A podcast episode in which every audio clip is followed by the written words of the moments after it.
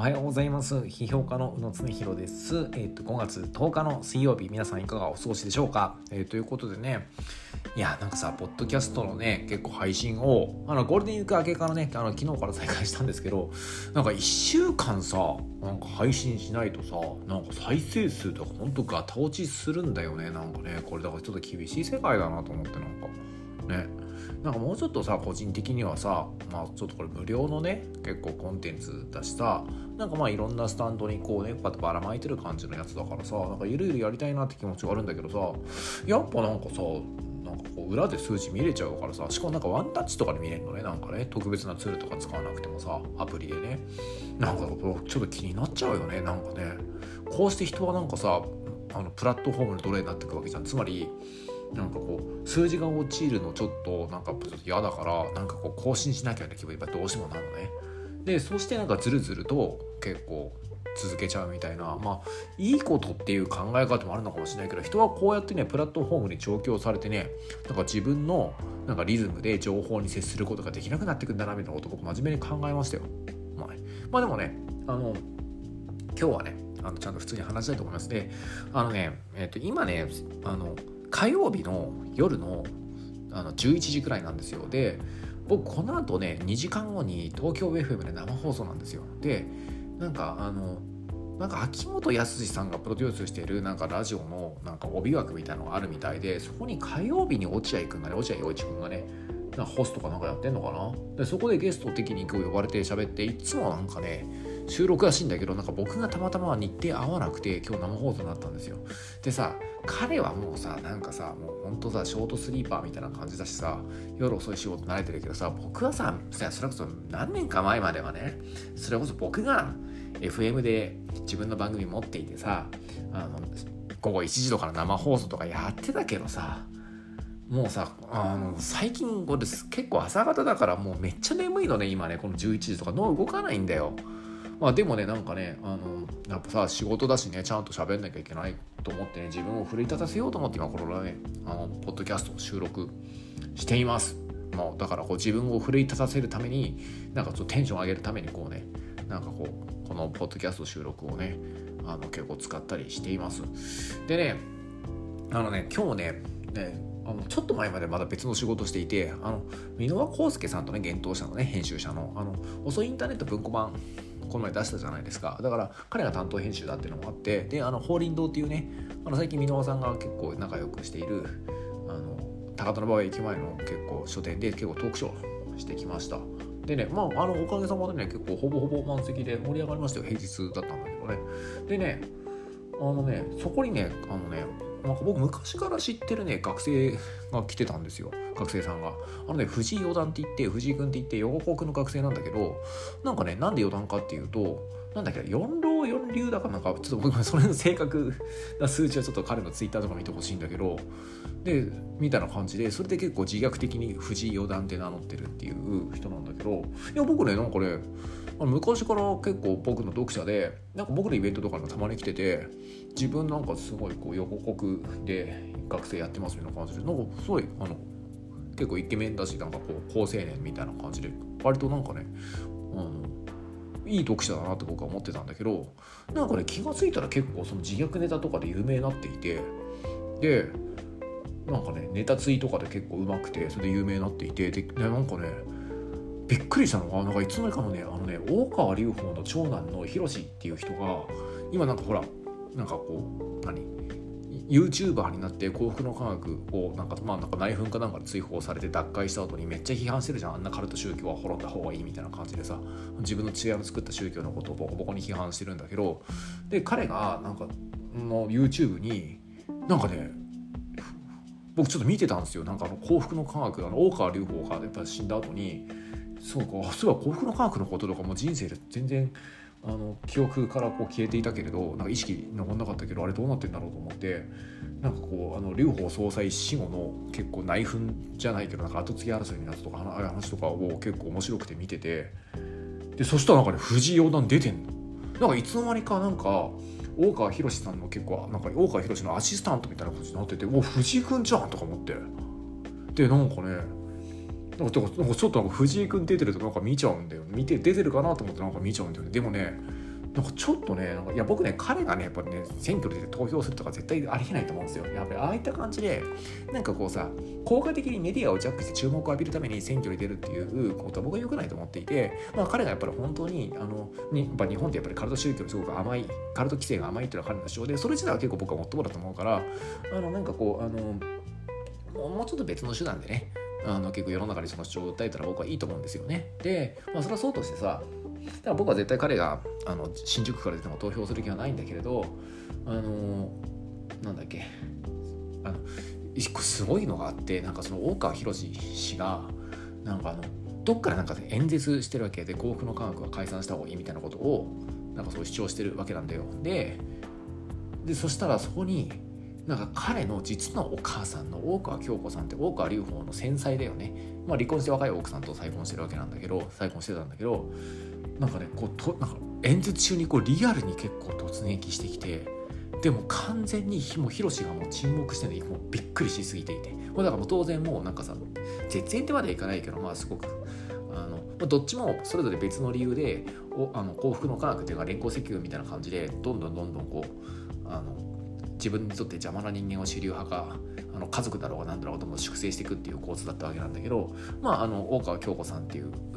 なんかこう大川隆法の前妻も大川広ももう粛清されてるわけなんだけどそれぞれ別の理由でねでもう京子大さんつまりこう自分の母親が来た瞬間にもう広がもう完全に固まってんの。であのやっぱ大川は京子さんってもう本当になんか今はなんかねキリスト教系の別のカルトの幹部がなんかやってるらしいんだけどやっぱああいうねなんか宗教とかにハマる人独特のねなんか冗談が通じない感じで自分の思い込みをとうとうとしゃべる。ですからね私こういう風に考えてるんですあなたも分かりますでしょうみたいな感じのなんかそうなんかさ真面目すぎて冗談の通じない学校の先生とか昔いたじゃん。あんな感じでずっと喋んのね。ででもヒロシはもう完全に沈黙してもうこっから一目散に逃げたいみたいなやっぱりちょっと子供の頃虐待とかされてたみたいでもうトラウマが発動しちゃってもう固まってるんで俯瞰でフリーズしてるんでそれを完全にヒロシと一緒になんかこう演説をしていたなんか N 党かなんかの黒川さんっていう人がいて黒川敦彦っていう人がいてその黒川敦彦がもうめっちゃ面白がってんのそれを。だからもうこれはもういい、まあ、明らかに黒川敦彦その時にこのこの動画的にいい取れ高ができたと思ってもうあの、まあ、言ってしまうマジ吉のね大川京子さんから面白い発言引き出そうと思って適当に話し合わせるわけなんか。いや確かに私もあの時北朝鮮の脅威は感じてましたみたいなこと言ってそうでしょうみたいな感じでなんか大川京子さんがなんか大川隆法が当時あの自宅に隠しレターかなんかをつけたら先見の明があったみたいなよもうい、ま、意味わかんない彼女的にはそれ大事なことなんだと思うんだけどそれをとうとうととうとうと喋ってるのね。でそれを明らかに黒川敦彦が結構面白がってなんかね適当に話合わせててでるんだよ。だからもう結構地獄絵図なわけだからもう完全になんかこう昔自分を虐待してた母親がいきなり現れて YouTube 中継中にね。あの、まあ、自分たちのこう抗議デモを YouTube で中継してたんだけどそこにじもあの自分を昔虐待してた実母が現れて完全にフリーズしているヒロシともうでそんなあの息子実の息子が完全にフリーズしてることとかを全く意に介さずにとうとうと持論を述べるちょっとカルトな妄想に彩られた持論を語る大川京子。大川京子とも離婚してるから別の名前なんだけど京子さんと京子とでそれをもうめっちゃ面白がって適当に話合わせてなるべく京子の陳発言を引き出そうとしてる黒川敦彦っていうなんかね結構地獄絵図なっていうかなんかすぐなこれがなんかねあのなんかある種のまあ迷惑系 YouTuber って言ったら怒られるのかもしれないけどなんかああいうなんかこう YouTube ライブみたいなもの結構醍醐味だなってねなんかね、まあ、もちろんさなんかさああいったもの結構面白がりすぎること自体がね何かこうあの日本の民主主義に与えるダメージとかって僕はそれぞれ深刻に考えなきゃいけないんだけどやっぱねこれねやっぱねこのね自己感みたいなものが人を引きつけるのはねこれも仕方ないよね。なんかだからやっぱり人がねやっぱこれを面白いと思ってしまうことはもう俺ねもう否定できないと思う否定だからその上でいかにちゃんと理性を保って面白半分で投票しないかみたいなことが俺は本当に大事だと思ってるんだけどなんかねそうなんだよ。だからだからそういうふうに自分がねことを考えながら見てた動画に割となんか俺結構前から知ってる学生さんがポッとできた時のねあ俺この世界と地続きなんだみたいな感じって結構やばかったですね。なんかね今日ね久々にね藤井君来てくれてねなんかねその話をねちょっとねあの思い出しましたよ。何かこう本当に。うん。まあなんかねなんかすごあのなんかさあのほらまあ、僕そこまでねカルト宗教とか詳しくないけどさ、まああのまあ、統一教会の問題とかもねあの安倍晋三暗殺事件のせいでさすごいクローズアップされていてさまあなんかそうあのほらオウム真理教の問題でいまだにこうくすぶったりしてるわけなんだけどさなんかあのあの一応俺もサブカルチャー評論家じゃん。あのだからアニメとオカルトって結構ねなんかどっちもさなんかさポスト政治の季節のさ世界をなんかこう革命で変えるんじゃなくて文化の力で世界の見方を変えるんだっていうあの70年代以降の先進国のユースカルチャーのモードの日本的展開なんだよね。あのオウム真理教とああの幸福の学みたいなカルト宗教となんかアニメ的なサブカルチャーとかこう並走してるっていうね。やっぱこうあの双子の兄弟なんだよアニメとかあのオカルトっていうのは僕から言わせるとね。であのそういった視点から見てなんかもう時代がね結構移り変わってねもうやはりもう今からさここから先はもうなんかそのいいいやもう一回やっぱり世界を変えるって信じられるとただしこれは政治じゃなくてビジネスの力っていうのが大きいんだっていうものに今変わってるわけなんだけど21世紀に入ってからね。ななんかこうあの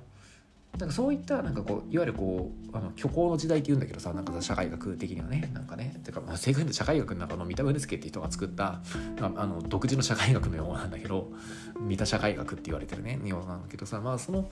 さなんかさ戦後日本におけるね結構虚構の時代のね総括としてのカルト宗教論みたいなのって結構面白くてさなんかそういったものをねなんか総括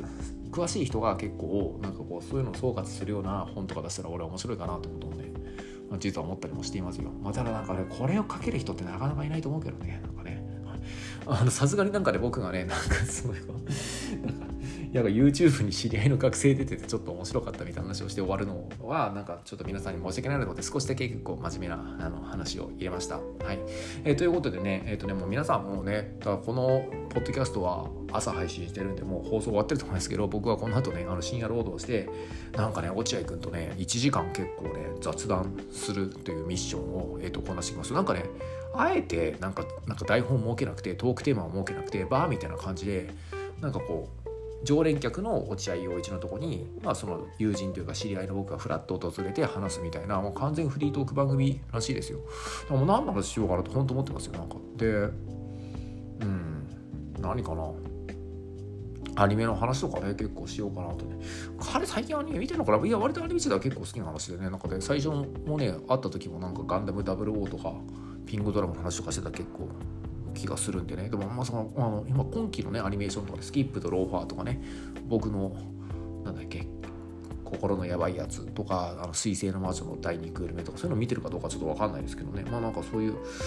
なんかまあ普通に考えたらさなんかさ今作ってるまたぎドライブの話するってことだと思うんだけどさなんかこう脳も疲れちゃってるしさなんかそういう話にしない方がいいような気もしてるんだよね番組の本を作る時ね。ちょっとわからない。それはちょっとなんかサイコロ振って出たところ勝負になると思いますんで。まあ皆さんもしよかったらねあのなんかなんかフリーラジオみたいなやつで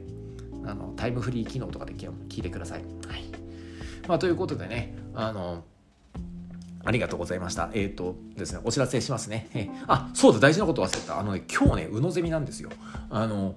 プラネッツクラブっていう僕のオンラインサロンで月に2回うのゼミっていう僕の結構生講義やってるんですよ。でなんかズームでリアルタイム参加できる人はもう実際に僕とやり取りしながら結構し学んでいくみたいなやつなんですけどあのねえっ、ー、とね今日はねあの一人遊びで教科書っていう僕があの先月末に、え、出したあの中高生向け中学生高校生向けの本があって、まあ、要はなんかこう飲み会でウェイウェイやるようなリア充なタイプだけじゃ世の中ってどんどんつまんなくなってからちゃんと自分の世界を持って一人で遊べるっていうことを若いうちに身につけておくと人生が豊かだし社会も多様になるよっていう感じじの本なんですよ。で僕の趣味の世界を延々とねなんかランニングとか虫取りとかプラモデルとかそういうのずっと紹介してる本なんですよ。でなんかねあのその本をまあだから中高生向けに書いたんでもう結構分かりやすく書いてるんだけどなんか背景には結構いろいろねなんで今一人遊びってものが必要なのかみたいなことの考察とか遊びって言っても一口でいろいろあるんだけどその中でなんで虫取りとかプラモデルとかなのかってことは結構理論的にね背景があるんですよ。でそれをしっかりと大人向けに講義するっていう思想としての一人遊びの教科書みたいなね、まあ、そういった講義をしようかかなと思ってます。であと今月の後半はね、宇野ゼミ月2回あるんでね、あの国分光一郎さんのね、なんかこう、あの、中道体の世界を僕が解説するっていう講義をやろうと思っています。で、あとね、読書会もやっていて、あの、小川公代さんのあのケアの倫理とエンパワーメントをみんなで読むっていう会もやろうと思っていますんでなんかねこんな風にねタイムラインの外側で充実した学びの場を作ってます、え月のいつ入会してもアーカイブで追いつけますんでよろしくお願いします、えー、ということで遅いインターラジオお相手は宇野恒弘でした、えーと、この番組のアカウントをフォローすると更新通知が届きます。ぜひともフォローしてください。すべてのメールの宛先はうの .slow-internet.gmail.com です。日々のちょっとした出来事から人生相談まで気軽に送ってください。それでは皆さん今日も一日よろしくお願いします。